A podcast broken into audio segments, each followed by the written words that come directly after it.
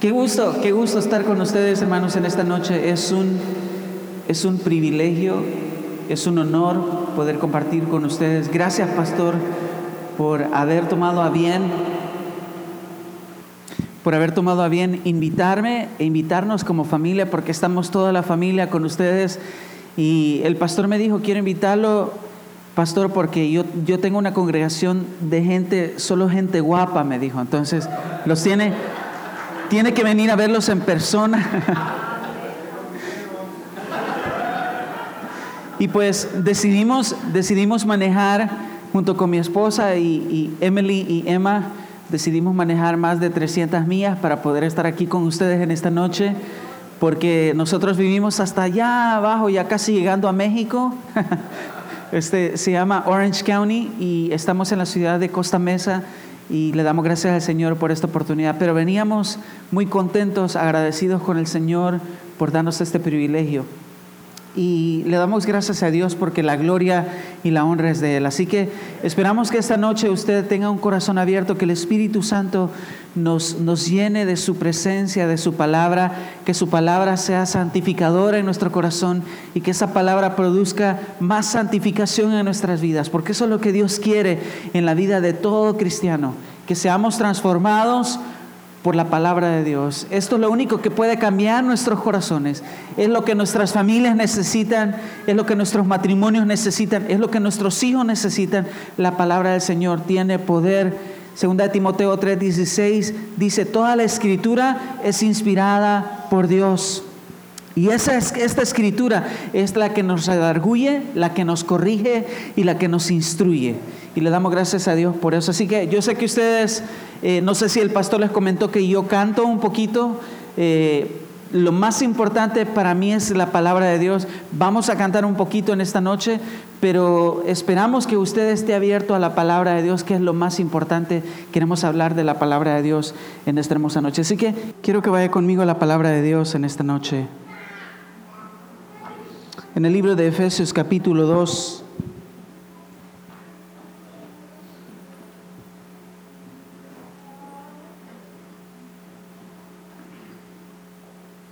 Libro de Efesios capítulo 2, versículo 2, versículo 4 al 6. El pastor creo que mencionó que los niños iban a pasar a la hora de la prédica. ¿Me equivoco o no, pastor? ¿Van a, van a pasar los niños ahorita? Amén. Allá está la hermana. Gracias, hermana.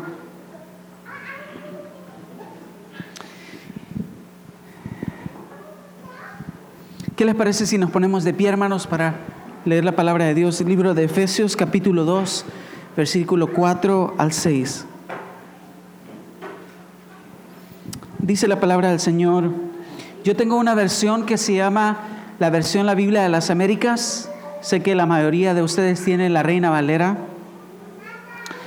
Pero dice la palabra de Dios, pero Dios que es rico en misericordia, por causa del gran amor con que nos amó, aun cuando estábamos muertos en nuestros delitos, nos dio vida juntamente con Cristo.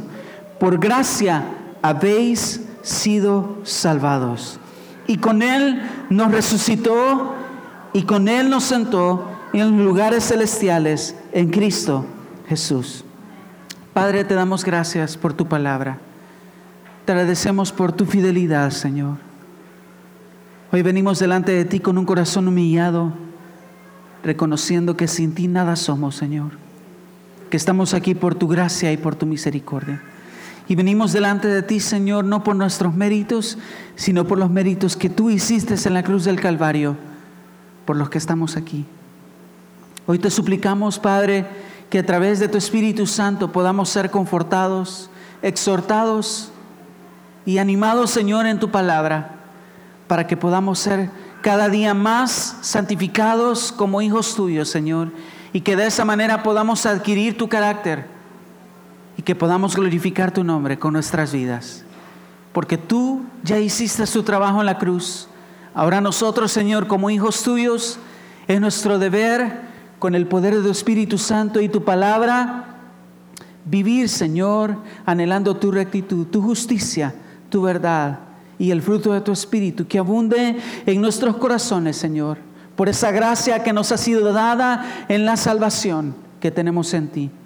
Hoy reconocemos, Señor, tu soberanía y tu poder, porque es la que nos hace estar aquí, Señor. Tu propósito eterno es grande y maravilloso. Y te agradecemos, Señor, por el plan de redención que surgió en tu eternidad pasada y llega hasta la eternidad futura, Señor, donde nosotros hemos sido incorporados por tu gran amor y por tu gran misericordia. Hoy te alabamos, Señor, y te glorificamos. Háblanos, líbrame del error, Señor, que yo pueda predicar tu palabra con fidelidad.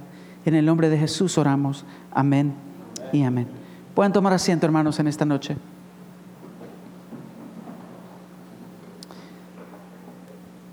Reciban un cordial saludo de parte de nuestra iglesia. Tengo el privilegio de ser el pastor de Iglesia Bíblica con Paz allá en la ciudad de San Juan Capistrano, en el condado de Orange. Y Dios ha sido muy lindo con nosotros. Dios me llamó al pastorado en este año 2019. Antes de ese año eh, estábamos eh, visitando muchas iglesias, cantando, predicando. Y el Señor eh, tuvo misericordia de mí fue un privilegio que me haya llamado a ser pastor. Ha sido lo mejor que me ha pasado en la vida. Este año ha sido el mejor año de mi vida y pienso que Dios, bueno, mi deseo es que Dios me dé la oportunidad de llegar a, viejo, anciano y que, que me vuelva canoso y poderme seguir predicando, poderme seguir subiendo al púlpito, abrir su palabra y predicar la palabra con fidelidad y mi deseo es vivir 120 años. Aunque muchos se rían, pero es cierto, ese es mi deseo. Mi esposa quiere vivir 100, no me quiere acompañar a los 120. pero anhelamos, anhelamos pelear la buena batalla de la fe. Y le damos gracias al Señor porque en, en marzo iniciamos este hermoso llamado de servirle al Señor a través de la palabra de Dios y éramos 30 personas en nuestra iglesia, le compartí al pastor ese milagro de parte de Dios y el predicar la palabra de Dios ha traído más almas. Este domingo que pasó tuvimos 130 personas ya en nuestro servicio y le damos gracias a Dios porque ya hicimos bautismos. Eh, este domingo me toca presentación de niños. Vamos a presentar nueve niños. Mi esposa está trabajando con las mujeres y estamos ganando almas para Cristo. Hermanos, Dios los ha puesto acá a ustedes para predicar el Evangelio de la salvación. Y yo creo que Dios lo va a hacer con ustedes. Así que reciban un caluroso abrazo y un caluroso saludo de nuestra iglesia bíblica con paz. Les amamos con todo nuestro corazón y esperamos que no sea la última vez que nos veamos. Me llama mucho la atención cómo Dios a través del Espíritu Santo inspira a Pablo, un hombre de Dios, un hombre que fue llamado a predicar el Evangelio, un hombre que había confiado en su conocimiento, se había llenado de tanta ley y la ley lo hizo convertirse en un perseguidor de la iglesia. Pablo era un hombre que mataba cristianos, iba camino a Damasco a, a, matar cristianos sin darse cuenta, sin antes pensar lo que la gracia de Dios lo iba a encontrar en un momento de su vida. Cómo es maravillosa la gracia de Dios, que es la gracia de Dios la que nos encontró en el camino a nosotros. Ninguno de nosotros buscamos a Dios.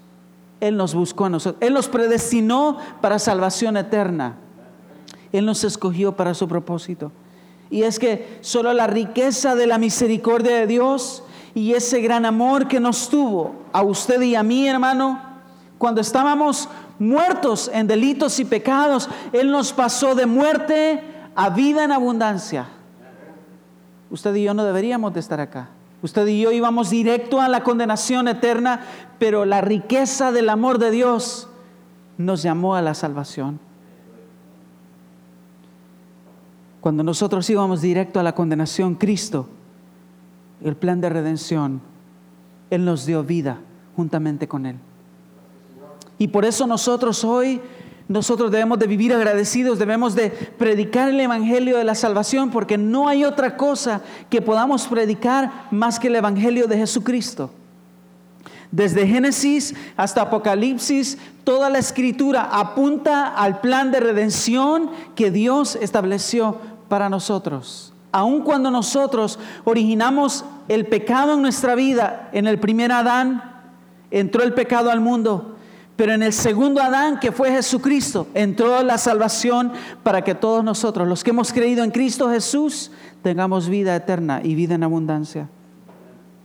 ¿Por qué quise comenzar de esta manera, hermanos? Porque es la gracia de Dios la que nos hace estar cada momento de nuestra vida anhelando vivir para aquel que se entregó en la cruz del Calvario.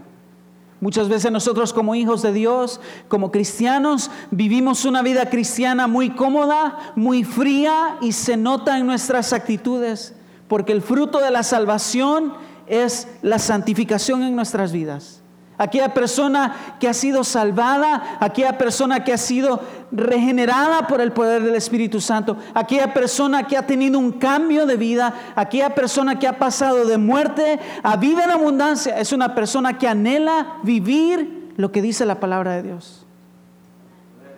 Y cuando nosotros nos convertimos en cristianos, que olvidamos lo que dice la palabra de Dios y queremos ser cristianos, pero vivir bajo nuestras propias condiciones, hemos dejado de un lado lo que dice lo que, lo que significa realmente ser hijo de Dios.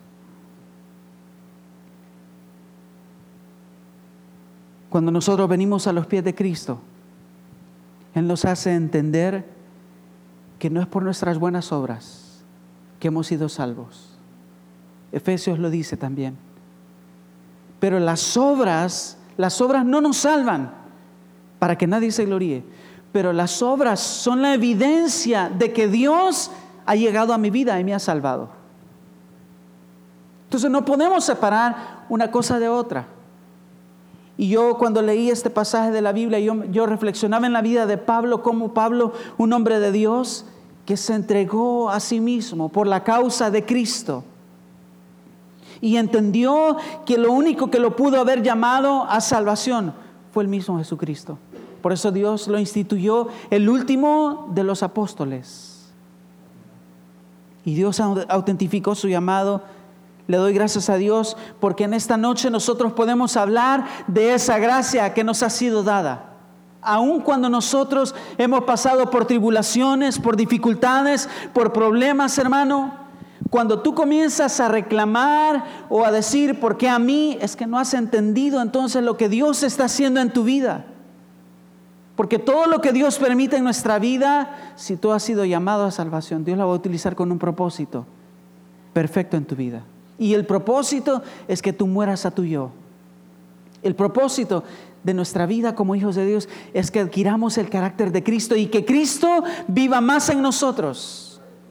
Y no importa el problema que atravesemos, no importa de dónde vengas, no importa cuál es tu pasado, todo lo que nos ha pasado nos ha apuntado a una persona y esa persona se llama Cristo Jesús. Cuando nosotros aprendemos a ver eso, hemos entendido que la vida del cristiano, lo más importante del cristiano, es la salvación en Cristo Jesús. Me gusta lo que Romanos 8:28 dice, lo dijimos en esta noche, y sabemos que para los que aman a Dios, todas las cosas cooperan para bien, esto es, para los que son llamados conforme a su propósito. El llamado, eh, el llamado del cual Pablo está hablando a la iglesia en Roma es el llamado de la salvación. Aquellos que hemos sido llamados a salvación, todo va a ser utilizado con el propósito perfecto de Dios en tu vida, porque Él es un Dios soberano. Y cuando yo veo estos versículos, hermano, reflexiona en lo que Dios ha hecho en mi vida. Y bueno, yo sé que ahí está mi testimonio en, en YouTube y sé que por estas razones que el pastor nos comunicamos. Y yo lo único que quiero eh, compartir con ustedes, hermanos, es realmente la gracia de Dios, la misericordia del Señor. Si estamos aquí, hermanos, no es por nuestra por nuestra capacidad, por nuestros méritos, por nuestros logros. No es porque tengamos una voz bonita. Bueno, la única que grita amén cuando dicen eso es mi esposa, pero no es por la música, no es por los discos, hermano. No es por la iglesia, esto, esto un día se va a quedar acá. Lo más importante es lo que Cristo hizo en la cruz del Calvario por ti y por mí. Y cuando vivimos de acuerdo a eso, hermano, cuando vivimos de acuerdo a eso, no importa lo que venga, no importa lo que pase. Hay cristianos que vamos a morir ricos y hay cristianos que vamos a morir pobres. Pero la riqueza de Cristo no está en lo material, no está en lo que tú puedas comprar con el dinero, porque la bendición de Dios no va con lo material. La bendición de Dios está en la salvación en Cristo Jesús. ¿Qué más bendición queremos? Que Él ya nos salvó. ¿Qué más bendición queremos? Que Él ya nos resucitó con Él en la cruz del Calvario. ¿Qué más bendición queremos? Que Él ya nos, nos sentó en los lugares celestiales en Cristo Jesús. Esa es la bendición más grande. Y claro, nosotros tenemos una historia y nosotros la podemos contar, hermano, pero el, objetivo en esta noche, hermano, eh, no es la historia del pastor Elías. El objetivo en esta noche es que tú veas la historia de la persona más importante de tu vida que se llama Cristo Jesús. Y que tú veas a partir de hoy, no importa lo que venga. No importa que venga enfermedad, hermanos, yo me puedo morir de cáncer dentro de un año.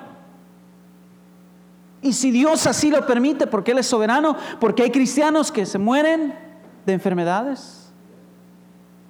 Bueno, hay gente que puede decir, pastor, pero ¿y usted por qué está declarando la, la, enfermedad en su vida? No, no, no lo estoy declarando. Yo no creo en eso de declarar. Yo creo en la soberanía de Dios y que Dios tiene un propósito perfecto en nuestras vidas. Pero nosotros no podemos predicar de que si tú vienes a la iglesia, Dios te va a dar grandes bendiciones. Bueno, la bendición más grande que Dios te va a dar es la salvación. Pero de que van a venir problemas, van a venir problemas. De que va a venir dificultad, va a venir dificultad, hermano. De que vas a atravesar enfermedad, vas a atravesar enfermedad. ¿Por qué? Solo uno de los apóstoles no murió como mártir y ese fue Juan. Pero, pero Pablo, del que estamos hablando ahorita, a Pablo tuvo que sufrir grandes cosas, hermano, por la causa de Cristo. Entonces lo material, lo que nos sucede en esta vida, hermano, todo es utilizado por Dios para procesarnos y para que nosotros adquiramos el carácter de Cristo. Yo provengo de una familia. En El Salvador nacimos con mis hermanos Éramos cinco hermanos por, por razones de, de, dificultad de familia. Bueno, éramos una familia normal, mi papá, nosotros cinco, yo soy el tercero de los cinco. Nacimos en, en medio de la guerra del Salvador. Y yo recuerdo que mis papás querían sacarnos de la guerra. Deciden que mi mamá se iba a venir para Estados Unidos y que todos nos íbamos a venir después. Pero los planes no fueron así. Mi mamá se vino, se quedó acá y pues le gustó Estados Unidos y ya no regresó a la casa y nos quedamos solos. Se divorcia de mi papá, nos quedamos solitos en la casa. La única que vivía con nosotros era mi abuelita Emilia. Y mi abuelita Emilia tenía una cualidad que no se puede obviar. Es que cuando tú eres cristiano se te nota. Y cuando eres diferente y eres lavado por la sangre de Cristo, de la abundancia de tu corazón habla la palabra de Dios. Y mi abuelita tenía eso, tenía esa fe en Cristo Jesús. Y yo recuerdo que mi abuelita estaba con nosotros y le preguntábamos por mi mamá. Yo tenía escasos cinco años de edad y mi abuelita nos decía, no se preocupen hijos, Dios está con nosotros. Nos saca en un autobús mi papá en el año 89 porque era la última ofensiva, estaba al tope la guerra y nos sacan huyendo del Salvador, nos meten en un autobús, nos llevan para Guatemala y llegamos a Guatemala, mi papá, mi abuelita y nosotros cinco. Después nos llevan para México. En México llegamos a un cuarto donde mi papá nos dice, vamos a solicitar visa para poder viajar desde México a los Estados Unidos. Mi papá frustrado y nos dice, hijos, a, ninguno de ustedes le dieron visa, solo a mí. Así que no los puedo mandar de regreso al Salvador, pero tampoco me los puedo llevar. Voy a irme yo antes y voy a ahorrar dinero y voy a pagar para que todos puedan pasar con mi mamá, que era mi abuelita Emilia. Nos quedamos con mi, con mi abuelita, nosotros llorando por mi papá. Mi papá se viene para Estados Unidos, nos quedamos, se roban el dinero, nos estafan. Ustedes saben que en, en- en ese trayecto hay unas personas que se llaman coyotes, ¿verdad? ¿Habrá algún coyote con nosotros en esta? Es que algunos se me quedaron viendo bien, extraño, entonces lo queremos aclarar. Y nos quedamos con mi abuelita, pero nos estafaron, nos robaron.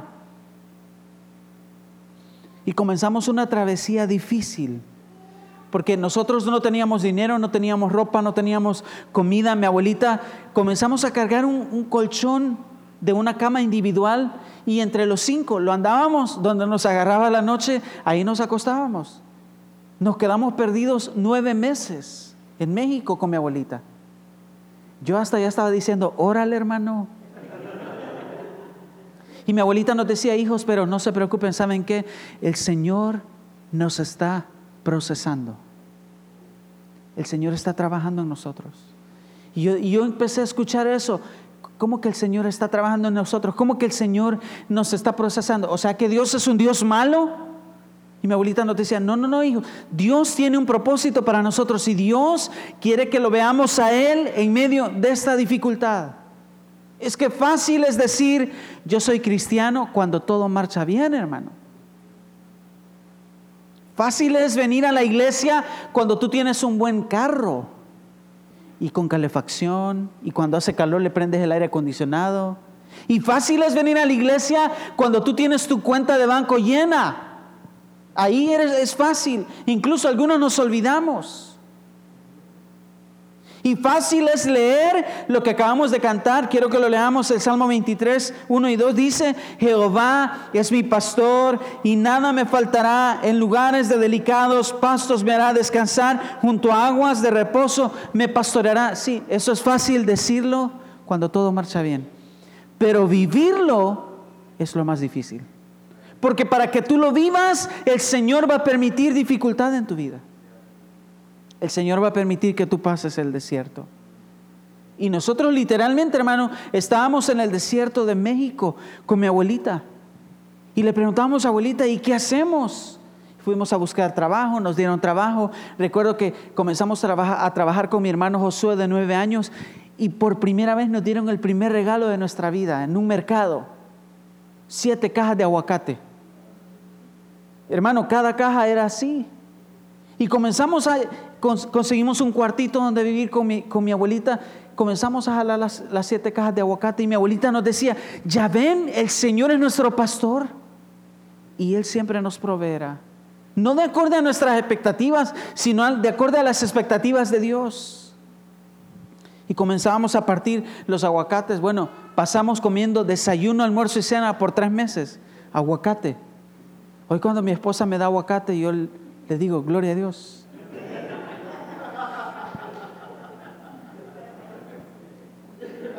Muchas veces, hermano, Dios va a permitir situaciones difíciles en tu vida para que tú entiendas que realmente la bendición de Dios no está en lo que tú puedes comprar. La bendición de Dios no está en lo que tú puedas adquirir. La bendición de Dios no está en, en la residencia. La bendición de Dios está en que tú tengas a Cristo en tu corazón como tu Señor y Salvador. Ahí está la bendición de Dios porque pase lo que pase, Él nunca te abandonará. Él siempre estará a tu lado. De que vamos a pasar por el valle y sombra y de muerte, lo dice más adelante el versículo 4 del Salmo 23. Aunque ande en valle de sombra de muerte, no temeré mal alguno. ¿Por qué? Porque tú estarás conmigo. Tu vara y tu callado me infundirán aliento.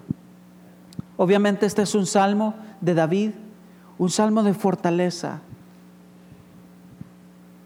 Yo recuerdo que mi abuelita nos decía este salmo, nos decía, hijos, miremos hacia adelante, no nos desanimemos. Y nosotros llorábamos. Yo a los ocho años preguntaba, ¿y mi papá y mi mamá?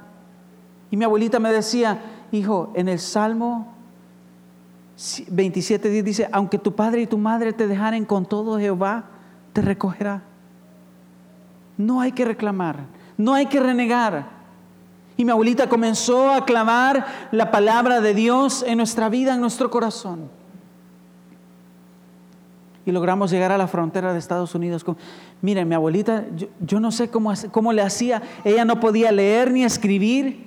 Y nosotros le preguntábamos, abuelita, ¿y usted sabe para dónde vamos? Y ella, camine. ¿Pero para dónde? Que camine, le digo. Pero usted sabe si vamos para allá, porque para allá tal vez es al revés. Y él nos decía, tenemos que seguir adelante. Tenemos que ver hacia adelante. No vuelvan a ver atrás. Y de manera milagrosa, hermano, porque yo creo en un Dios que hace milagros. Llegamos a la frontera de Estados Unidos con México y de que pasamos, pasamos. Oró por nosotros y nos dijo, hijos, vamos a cruzar la frontera de Estados Unidos con México y nos vamos a ver al otro. ¿Cómo que nos vamos a ver al otro? O sea, que no vamos a pasar juntos. No, no, no, no podemos pasar juntos. Elías, tú te vas a ir con esta persona. Josué, tú te vas a ir con este, Susana, tú te vas, éramos tres varones y tres y dos hembras. Y nos comenzó a repartir como paquetes de UPS. Y nos vemos allá al otro lado. Y yo, abuelita, pero yo no conozco a esta. Váyase con él, vengan, oremos.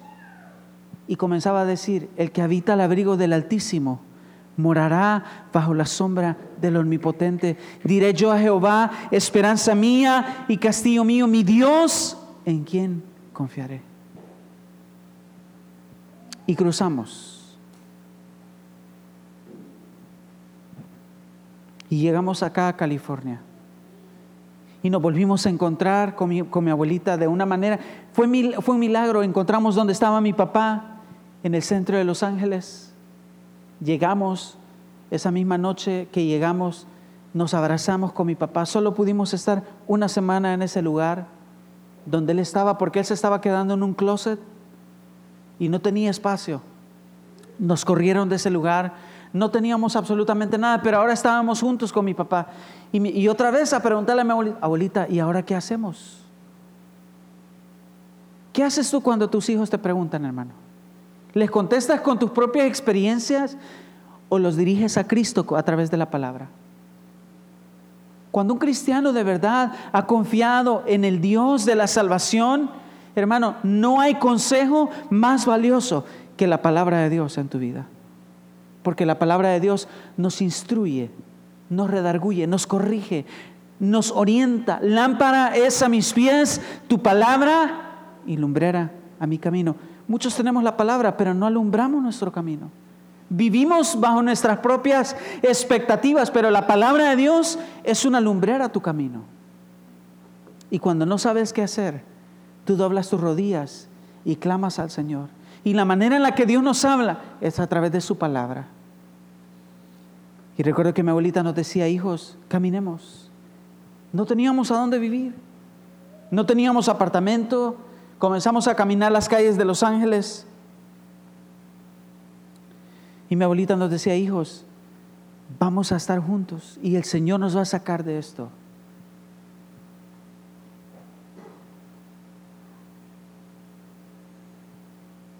Recuerdo que caminando las calles de Los Ángeles nos dimos cuenta de la gente que agarraba una carreta del supermercado y la llenaba de latas, de botellas, y andaba en pedazos de cartón y pedazos de bolsas. ¿Cuántos han visto a alguien así en la calle?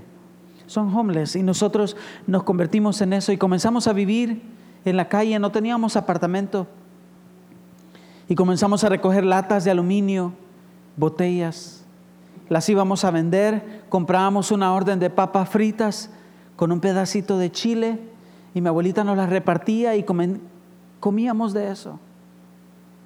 A mí lo que me impactaba era, no eran las papitas, a mí lo que me impactaba era la gratitud con la que mi abuelita oraba cuando nos comíamos en esa orden de papas fritas con chile, porque oraba con todo su corazón, oraba con tanta pasión, agradeciéndole al Señor por lo que Dios nos había permitido. Y nos decía, hijos, ya van a ver que el Señor va a abrir puertas para nosotros no cuando nosotros queramos. Este es un proceso de Dios para nosotros, pero Él nos abrirá puertas. Y andábamos de basurero en basurero, nos metíamos a los basureros, sacábamos las latas, las botellas, y así andábamos, hermano.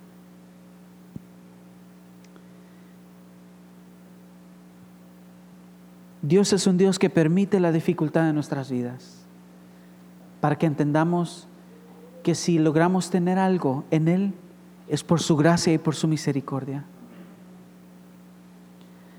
Recuerdo que mi abuelita nos decía, hijos, no importa que no tengamos casa, no importa que no tengamos apartamento, no importa que no tengamos un lugar donde vivir, el Señor nos dará un lugar. Caminando las calles de Los Ángeles nos topamos con una persona que se llamaba Don David Sotelo, era un mexicano. Y nos dice, ¿y ustedes a dónde van? Y milagrosamente comenzamos a contarle nuestra historia. Don David nos dice, ¿cuánto tiempo tienen de andar en la calle? alrededor de más o menos unos 10 meses. Y nos dice, no, no, no, yo, yo tengo que hacer algo por ustedes, quiero ayudarlos. ¿Saben qué? Ven todos estos apartamentos que están acá en esta cuadra. Yo soy manager de ellos. Y yo tengo uno para ustedes. Don David, pero no tenemos cómo, cómo pagárselo. Y don David nos dice, no se preocupen, no me lo tienen que pagar, yo se los regalo. Vénganse, aquí está la llave. Nos abre la puerta, nos da la llave y nos dice, a partir de hoy este es su apartamento. Solo recordé las palabras de mi abuelita que nos decía en el Salmo 121, alzaré mis ojos a los montes. ¿De dónde vendrá mi socorro? Mi socorro viene de Jehová que hizo los cielos y la tierra. Cuando tenemos problemas, hermano, ¿a dónde levantamos nuestra mirada? ¿A la tarjeta de crédito? ¿Al familiar?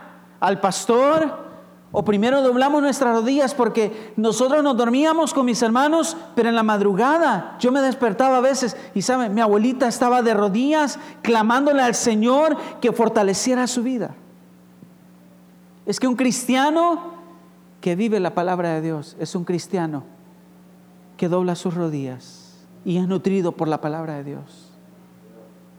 En ese apartamento salíamos a recoger latas, salíamos a vender eh, latas, salíamos a vender pupusas, porque mi abuelita era una excelente salvadoreña, hacía tamales, hacía pupusas, nos mandaba a vender, llegábamos a la casa, recogíamos un poquito de dinero. Pero hermano, hubo un día que no teníamos nada de comer. Y nosotros le preguntamos, abuelita, ¿qué hacemos? Y mi abuelita nos dice, ¿saben qué? Si no hay nada de comer es porque Dios quiere permitir algo en nuestras vidas. Vamos a declarar ayuno y oración en este día. Y comenzamos a ayunar, nos llamó, oramos por primera vez, oramos por segunda vez en el día, oramos por tercera vez. Y le decía, abuelita, ¿qué es esto del ayuno? O sea que ayunar es aguantar hambre. Y me dice, no, no, no, ayunar es buscar a Dios porque Dios abrirá una puerta para nosotros. Estábamos jugando en el patio de ese apartamento. Cuando estábamos jugando había una ventana y de repente comenzamos a ver que se paró una palomita y entró al patio y comenzamos a jugar con ella. A los minutos entraron otra, otra, otra, otra. Hermano, eran 15 palomitas en nuestro patio. Comenzamos a caminar a nuestro apartamento. Se metieron las 15. Nosotros, qué raro esto. Cuando terminó de entrar la última, uno de nosotros dijo, esta es la respuesta al ayuno. Cerremos la puerta, las ventanas, matémoslas a las 15. Esta es la respuesta de Dios. Hermano, mire, un plumerío por todos lados. Yo creo que Dios sigue haciendo milagros. Dios es un Dios fiel que permite la dificultad para que tú entiendas que la gloria no es para ti, hermano. La gloria y la honra es para el Señor. Yo creo que si no nos hubiera dado nada al Señor, yo creo que mi abuelita nos hubiera hecho orar por última vez y darle gracias a Dios porque era su soberanía sobre nosotros. Cuando tú alzas tus ojos a Cristo, no hay problema que se compare al amor de Cristo en tu corazón. No hay escasez que se compare a la bendición que tú ya recibiste de Cristo Jesús. No hay problema, no hay dificultad, no hay desierto, no hay temporada, porque tú estás enamorado de aquel que se entregó en la cruz del Calvario por tu vida. Y cuando tú estás enamorado de alguien, hermano, sí o no, los hermanos que están acá se atravesaban ríos, montañas, desiertos por ir a conquistar a su esposa. y aguantaban hambre. Bueno, es que el amor todo lo puede, el amor todo lo sufre. Y ese amor perfecto de Dios lo hizo a Cristo entregarse en la cruz del Calvario por todos aquellos que le vamos a creer como nuestro Señor y Salvador. Dios fue tan grande, durante cinco años vivimos acá en Estados Unidos, en Los Ángeles, California. Y de esa manera, recogiendo latas, logramos comprar una grabadora chiquita.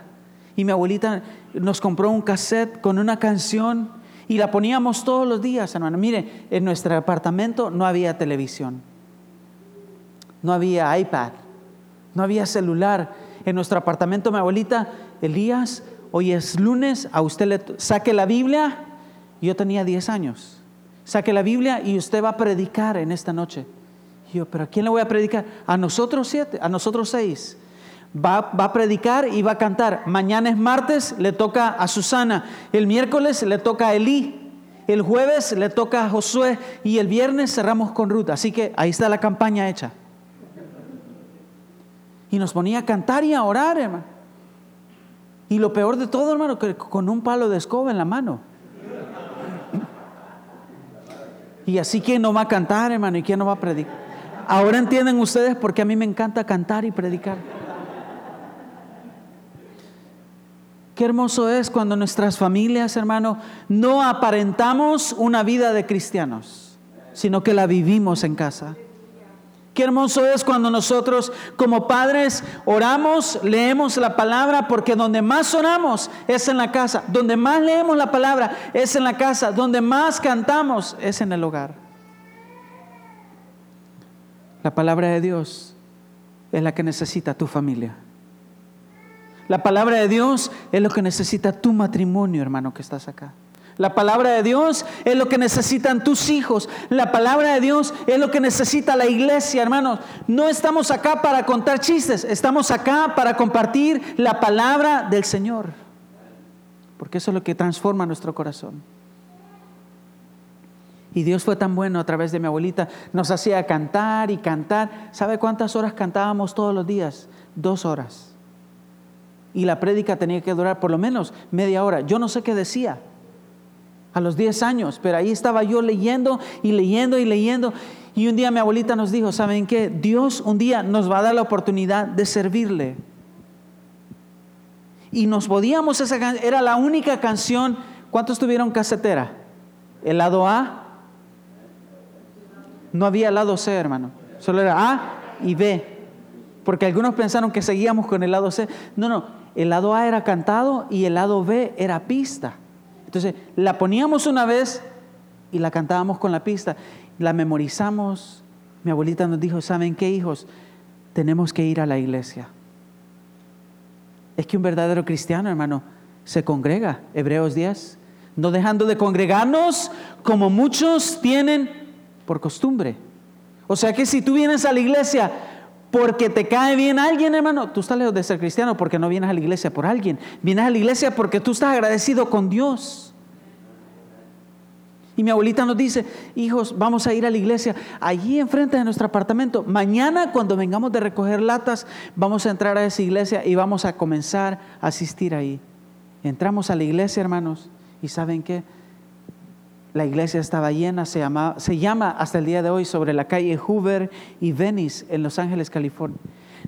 se llamaba Iglesia de Dios de la Profecía. Y nosotros nos quedamos en la última fila porque andábamos todos sucios, veníamos de recoger latas.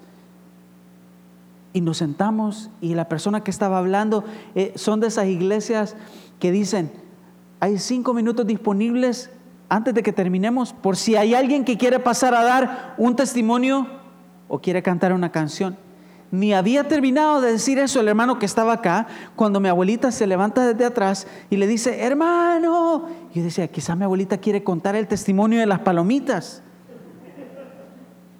Y mi abuelita tenía valor, no tenía pena. Dice, hermano, hermano, aquí hay cinco niños que quieren cantar ahorita en esta noche cuando nosotros la volvemos, y usted sabe cómo era mi abuelita, no sé si a los, que pase le digo. Y nos pasó, veníamos los cinco caminando enfrente y nos paramos aquí, comenzamos a cantar. mi, abuelita andaba preparada, andaba todo el equipaje en la carreta, sacó el cassette, se lo llevó al del sonido. Hermano, póngales la pista al lado ED porque los niños van a cantar en esta noche. Y toda la gente se nos quedó viendo como, ¿y estos de dónde, de dónde aparecieron? Porque éramos como una escalera, hermano. Y lo peor, hermano, es que andábamos todos piojosos. ¿Cuántos alguna vez han tenido piojos? Esta es la primera iglesia, hermanos, que alguien grita amén.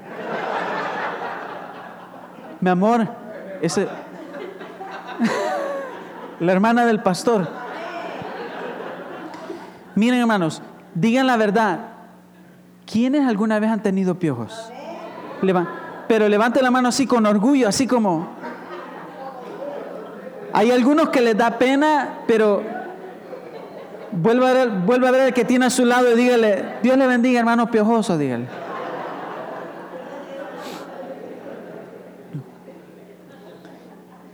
Andábamos todos piojosos, hermano, y andábamos todos sucios y comenzó a sonar la canción y comenzamos a cantar. Yo cerré los ojos yo dije, me voy a aventar aquí. Y me dieron el micrófono a mí. Yo no sé por qué siempre me daban el micrófono a mí, hermano. Yo era el tercero, no era el mayor y cantamos. Y cuando yo abrí los ojos, hermano, toda la gente estaba llorando.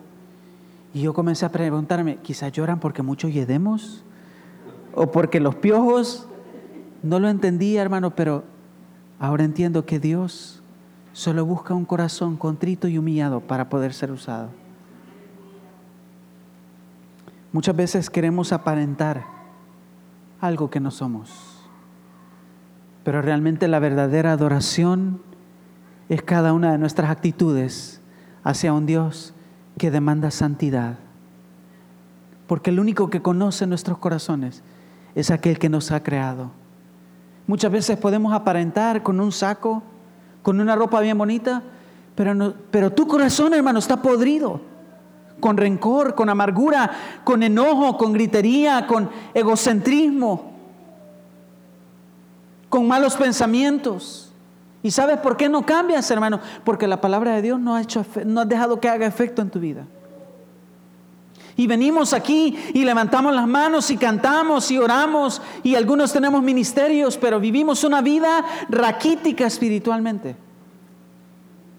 Y Dios no quiere eso, porque los verdaderos cristianos, hermano, somos los que vivimos en santificación. No somos perfectos, pero aquí en la iglesia es donde están los santos comprados con la sangre de Cristo. Aquí en la iglesia estamos los embajadores de aquel que vino a morir en la cruz del Calvario por todo el mundo. ¿Cómo lo está representando a Cristo? Va mucho más allá del saco, hermano. El ser cristiano es un reto para todos nosotros, todos los días de nuestra vida. Muchas veces podemos decir, no, hermano, yo voy a la iglesia y soy cristiano, pero estás mal con tu esposa. ¿Cómo puedes ser cristiano y no estás bien con tu esposa si es lo primero después de Dios? ¿Cómo somos cristianos y no estamos bien en casa, no estamos bien con nuestras familias? Dios quiere que nosotros vivamos como verdaderos hijos de Dios. Esposos, amen a sus esposas. Y esposas, sométanse a sus esposos. Hijos, obedecer en el Señor a vuestros padres, porque esto es justo. Y cuando nosotros vivimos lo que la palabra de Dios dice, hermano, las bendiciones de Dios vienen a nuestras vidas. Recuerdo que Dios comenzó a bendecirnos.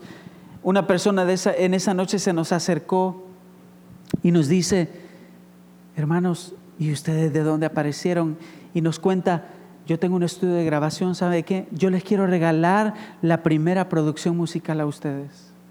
Y nos llevó a su casa, él tenía una piscina, fue lo que más nos emocionó, la piscina. Nos metimos a la piscina, hermano, grabamos el cassette, pobrecitos los que se bañaron después de nosotros.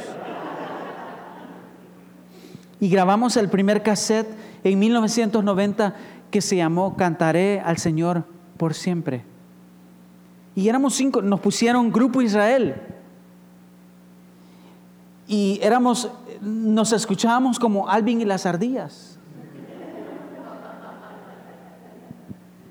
Y aunque no teníamos mucho, pero esta persona nos regaló 300 copias de ese primer cassette. Llegamos a esa misma iglesia con las 300 copias. Hermano, esa misma noche que cantamos, los 300 cassettes se vendieron a 8 dólares cada uno. Eran 2.400 dólares que nunca habíamos tenido en nuestra mano. Y Dios comenzó a levantarnos. Mire, eh, los cassettes se vendían como que eran pupusas. Que deme dos, que deme tres, que deme cuatro.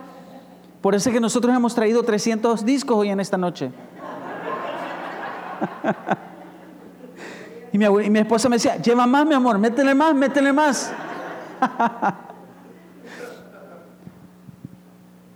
Esa noche Dios comenzó a hacer algo grande en nuestras vidas. Y Dios comenzó a darnos añadiduras. Porque la bendición más grande es la salvación.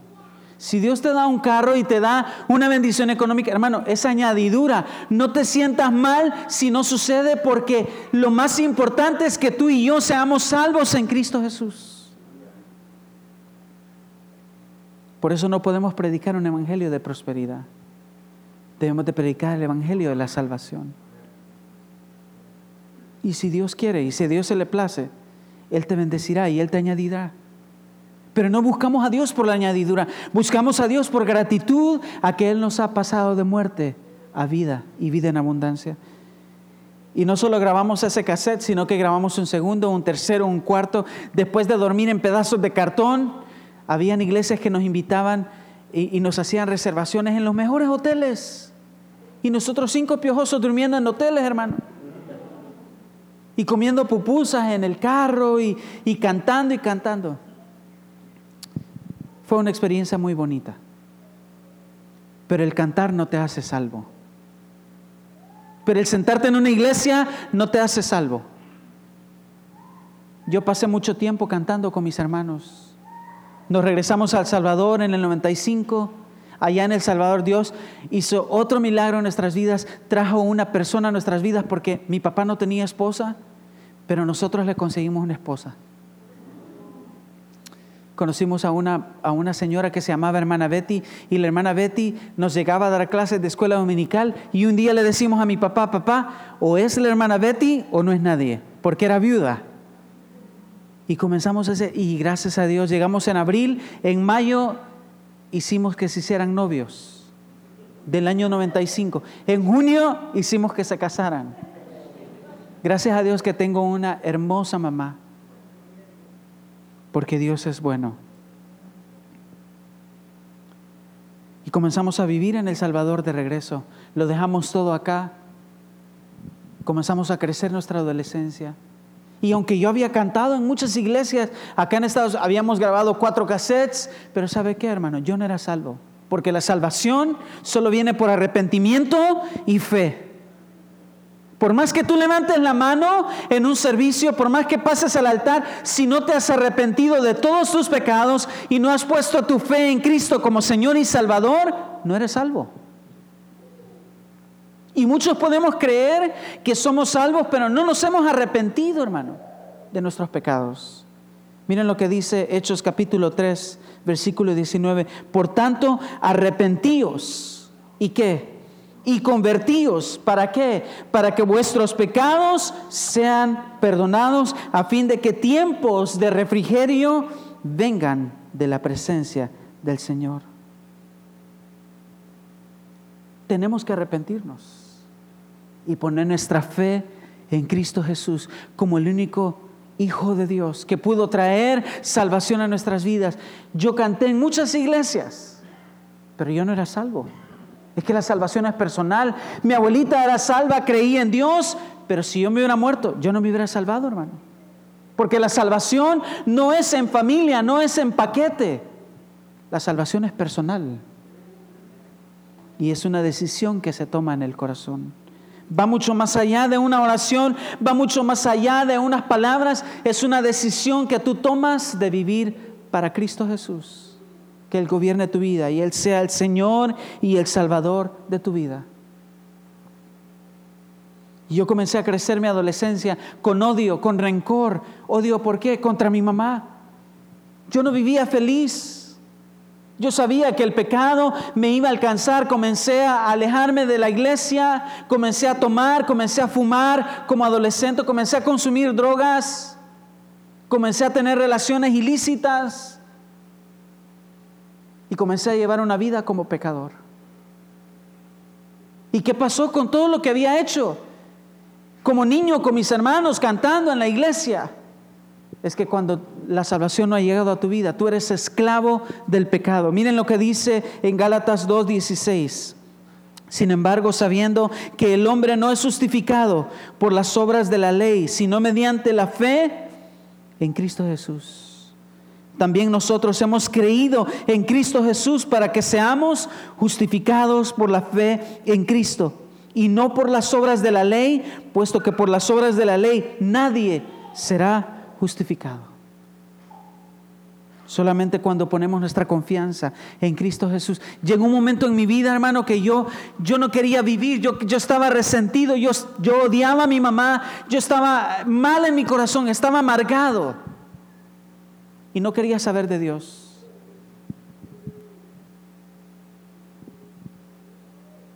Pero cuando Dios te ha predestinado para salvación, Dios tiene un propósito eterno para el hombre. Y recuerdo que me invitaron a una iglesia a la edad de 20 años. Y ese día yo le dije a Dios, aunque no era salvo, pero yo sabía que el Espíritu, ahora lo entiendo que el Espíritu Santo ya me estaba llamando a salvación, porque yo comencé a hablar con Dios y le dije, Dios, yo no quiero ir a la iglesia. Mi amigo me invitó, me dijo, vamos a la iglesia, y si Dios no sabe algo en tu vida, tú puedes seguir tu vida.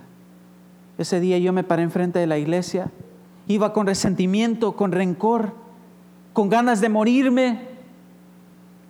Y le dije al Señor, antes de, entrar a la iglesia, le dije, Dios, si tú no me quitas el rencor y tú no me salvas hoy mismo, yo nunca vuelvo a entrar a una iglesia. Y nunca vuelvo a mencionar tu nombre en mi vida. Imagínense qué mal estaba yo. Eh, afrentándome contra Dios. Y le, pero es más, le dije a Dios, pero si tú me salvas hoy y tú me quitas todo el rencor, todo el odio que ya no soporto contra mi mamá y todos los malos pensamientos que tengo en contra de ella, de todo el mundo, en contra de mí, y tú me lavas con tu sangre, yo te prometo que al salir de esta iglesia, hoy mismo, hoy mismo, me convierto en tu hijo y hoy mismo en el primer autobús que tome me voy a parar a predicar tu palabra y desde ese momento te voy a seguir y nunca voy a dejar de seguirte como mi Salvador. Y recuerdo que entré a la iglesia. Cuando puse el primer pie en la iglesia, comencé a llorar y el Espíritu Santo comenzó a convencerme de pecado. Las alabanzas como que golpeaban mi corazón, me destrozaban el alma. La palabra de Dios comenzó a penetrar mi vida porque la palabra de Dios te corta. La palabra de Dios no va a acariciar tu pecado de adulterio, de fornicación. La palabra de Dios te va a cortar el corazón, hermano. Pero la palabra de Dios también te va a sanar en santificación. Y la palabra de Dios ese día me reveló lo pecador que era. Caí rendido de rodillas ante el Señor y le dije, Señor, soy un pecador. Me arrepiento. Te entrego mi vida. Y me sentía nuevo. Comencé a sentir algo diferente que el Señor me había sellado con el don del Espíritu Santo en mi corazón. Y cuando salí de la iglesia, yo creo que era otra persona, porque lo que no les conté también es que venía fumando y un servidor de la iglesia me recibió con un abrazo, con el cigarro en la mano. Me dijo, hijo, termínatelo y cuando lo termines, ven adentro. Qué hermoso es cuando nosotros amamos a aquellas personas que vienen por primera vez y las recibimos con todo nuestro corazón, porque quien las va a cambiar no somos nosotros, quien las va a cambiar es la palabra de Dios. Y recuerdo que salí de la iglesia y cuando salí me sentía diferente, me sentía nuevo. Y saben hermanos, pero todo era alegría, pero se me olvidó la promesa que yo le había hecho a Dios.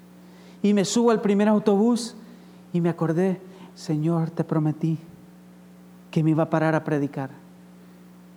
me senté detrás del, motorista y yo, yo, quería pararme, hermanos, pero mi cuerpo se congeló y yo le decía, Señor, pero es que yo tengo que cumplir, yo tengo que pararme y tengo que predicar. Y comienzo a contar, Señor, a la una, a las dos.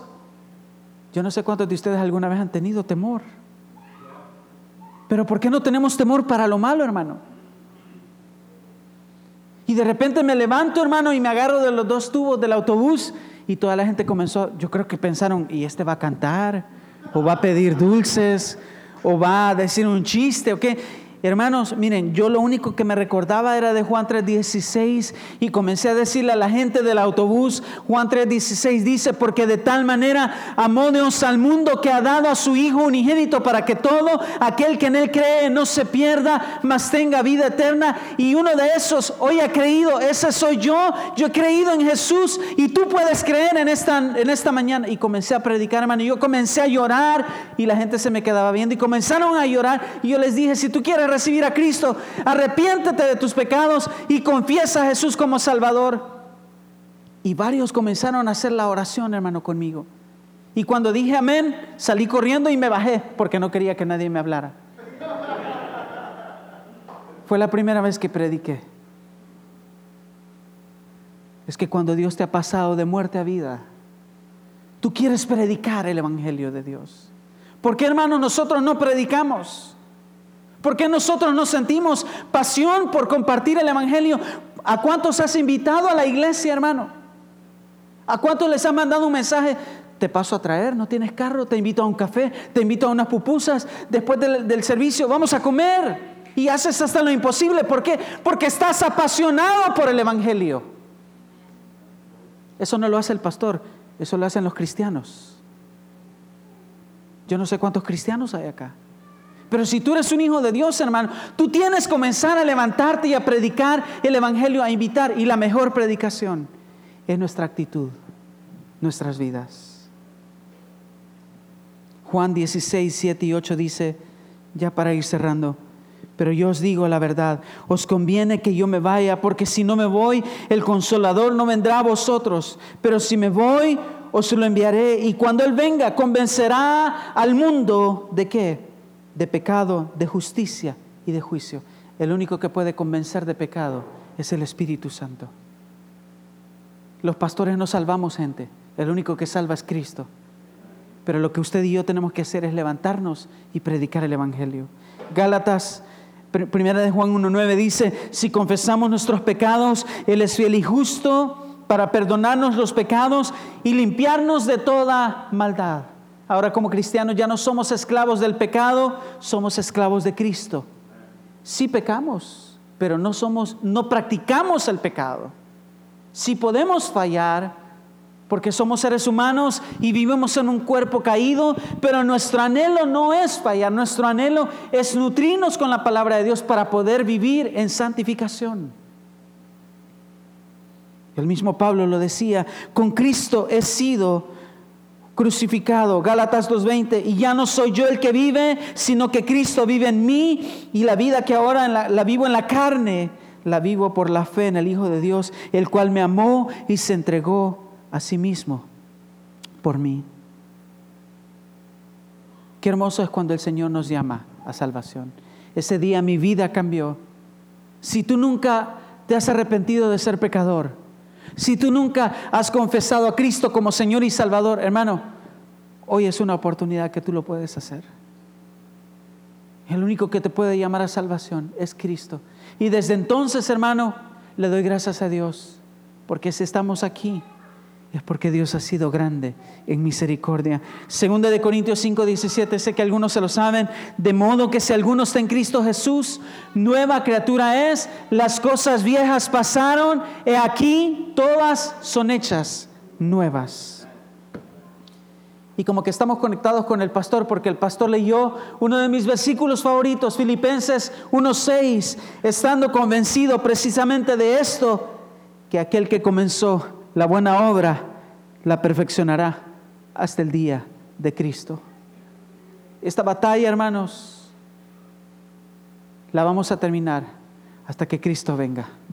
Somos santos en la salvación, pero somos santificados progresivamente todos los días de nuestra vida con el poder del Espíritu Santo y el poder de la palabra de Dios, pero seremos completados en nuestra santificación cuando Cristo nos llama a su presencia. Ahí se completará la obra redentora del Señor que ha prometido ayudarnos hasta el fin del mundo. Ser cristiano, hermano, es de valientes. Cualquiera de ustedes me podría preguntar, hermano, pero ¿y cómo es que usted llegó de regreso a los Estados Unidos? Porque me regresé a El Salvador, pero me quedé allá. Era el único de todos mis hermanos que no me había casado y yo oraba por mi esposa. Y mis papás me decían, mi abuelita me decía, hijo, Dios tiene una, una mujer para usted. Y comencé a creerle a Dios y comencé a enamorarme del Señor, comencé a luchar, comencé a pedirle al Señor y en el 2011 recuerdo que estaba en una gira en Guatemala, regreso a la casa en El Salvador y abro mi computadora y recibo un mensaje desde Los Ángeles, California. Y ese mensaje era una muchacha y, esa muchacha se llamaba igual que mi abuelita, Emilia. Y Emilia me empieza a contar y me dice, Elías, yo no sé si tú te acuerdas del hermano Willy y la hermana Delita, pero estábamos en la misma iglesia cuando tú cantaste por primera vez con el grupo Israel. Y comencé a leer el mensaje y me dice, Elías, ¿sabes qué? El hermano Willy y la hermana Delita nos recordaron de ustedes y quiero contarte que ahora yo soy misionera y he estado haciendo viajes misioneros para Sudamérica y pues quise contactarte porque quizás en algún momento podamos unir nuestros ministerios para poder hacer misiones juntos.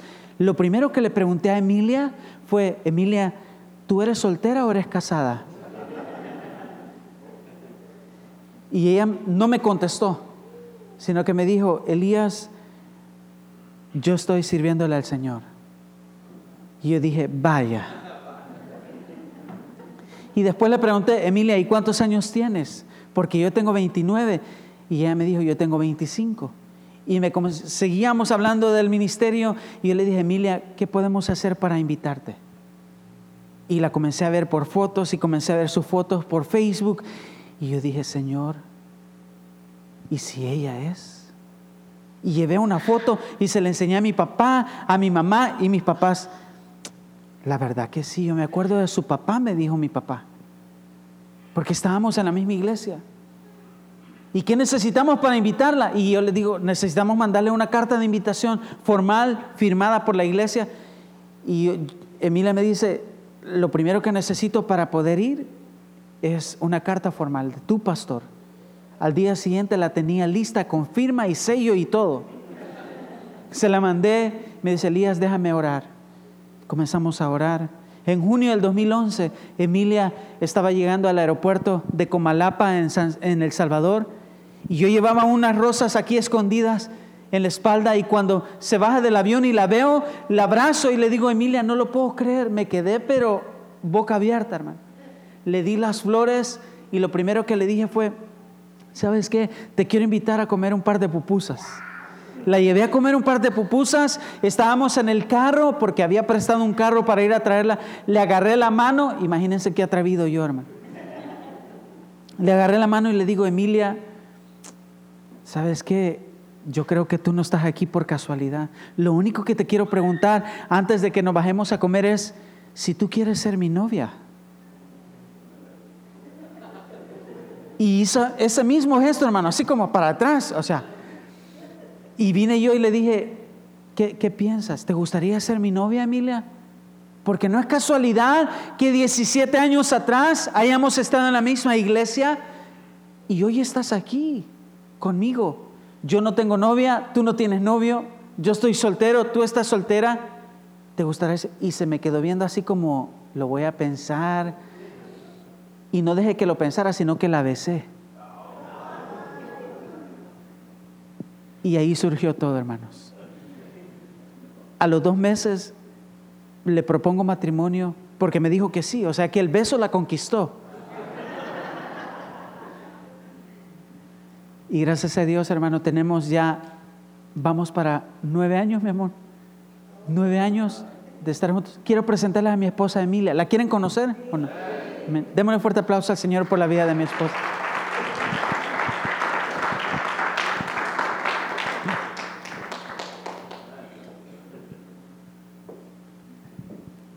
Que el Señor les bendiga, hermanos. Quiero contarte mi lado de historia. Eh, en los peores momentos en las selvas de Perú, que fue los momentos donde yo fui misionera, yo le pedí a Dios un hombre atrevido, porque me estaba en un extremo yo, no bañarme casi un mes. Y yo decía, Señor, donde sea que Él esté, solo te pido que sea un hombre atrevido. Y definitivamente Dios se pasó con mi esposo Elías. Doy gracias a Dios por lo que Él ha hecho en su vida, en mi vida. el Salmos que mirábamos decía, ah, diré yo a Jehová, esperanza mía y castigo mío, mi Dios en quien confiaré.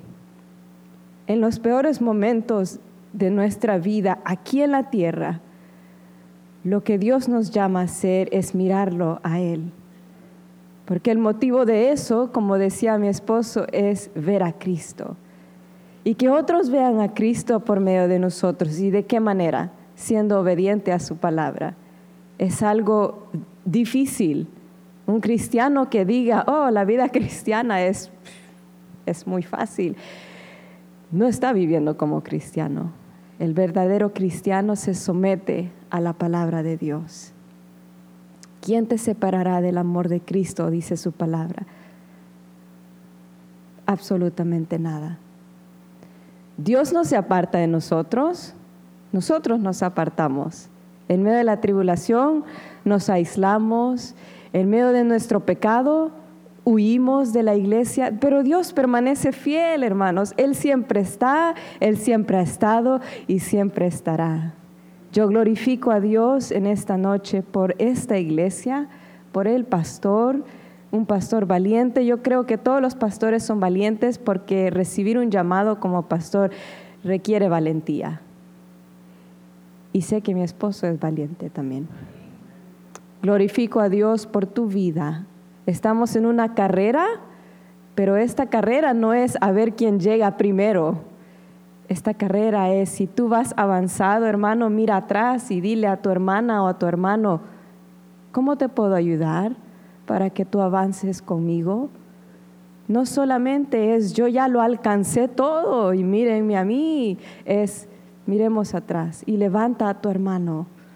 Si tú tienes gozo en tu corazón, lleva eso a la vida de tus hermanos también. Si todo está bien en tu vida, en esta etapa de tu vida, entonces es la etapa de tu vida que Dios también te quiere usar a ti. ¿Para qué? Para avanzar a otros en su palabra. Así que ánimo hermanos, que Dios ha hecho grandes cosas, no solamente en la vida de nosotros, no solamente en la vida de mi esposo que lleva un gran testimonio. Ah, terminé casándome con aquel piojoso. Este, ah, todas las noches lo reviso. Pero Dios ha sido fiel y lo que mi esposo decía, eh, si él y yo estamos aquí parados juntos, agarrados fuerte de la mano de Dios, es por la gracia y la misericordia de Dios. Así que toda la gloria y toda la honra se la lleva nuestro Padre y Jesucristo. Que el Señor les bendiga, hermanos.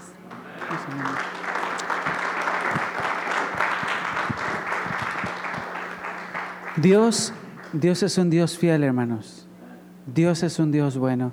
Y sé que los minutos han pasado. Perdonen, hermanos, que no vi el reloj, pero ya van a ser las nueve y diez.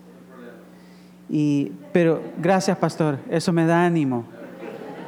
Pero yo pienso de que manejar más de 300 millas para limitarnos con el tiempo, yo creo que era, teníamos que compartir todo. Yo quería compartir todo esto. Dios es tan bueno que reflexionando ahora que veníamos de camino, saben hermanos que he dejado de cantar mucho en esta temporada porque incluso muchas veces podemos creer que el servirle a Dios es cantar, que el servirle a Dios es mover una silla o tocar un instrumento, pero realmente servirle a Dios es predicar la palabra de Dios, es compartir el Evangelio, es, es hablar de esa gracia que se nos ha sido dada en la salvación. Y si estamos aquí hoy de pie, como decía mi esposa, es por su gracia y por su misericordia. Cuando yo vuelvo a ver atrás, me pongo a pensar que no debería de estar aquí, pero su gracia me alcanzó, su gracia me perdonó, su gracia me lavó los pecados. ¿Cómo no agradecerle a ese Dios grande y rico en misericordia? ¿Cómo no agradecerle al Señor? ¿Cómo no venir y darle gracias a Dios por este privilegio que el Señor nos da? No aceptamos ahora muchas invitaciones porque, bueno, esta es una de las únicas en todo el año que hemos aceptado porque realmente eh, estamos enfocados en lo que Dios nos ha puesto en nuestra iglesia y el trabajo en la iglesia es arduo y se necesita mucha fidelidad y enfoque, pero aceptamos esta noche porque sabíamos que Dios lo puso en nuestro corazón. Y lo que tenemos, hermano, lo damos con todo nuestro corazón.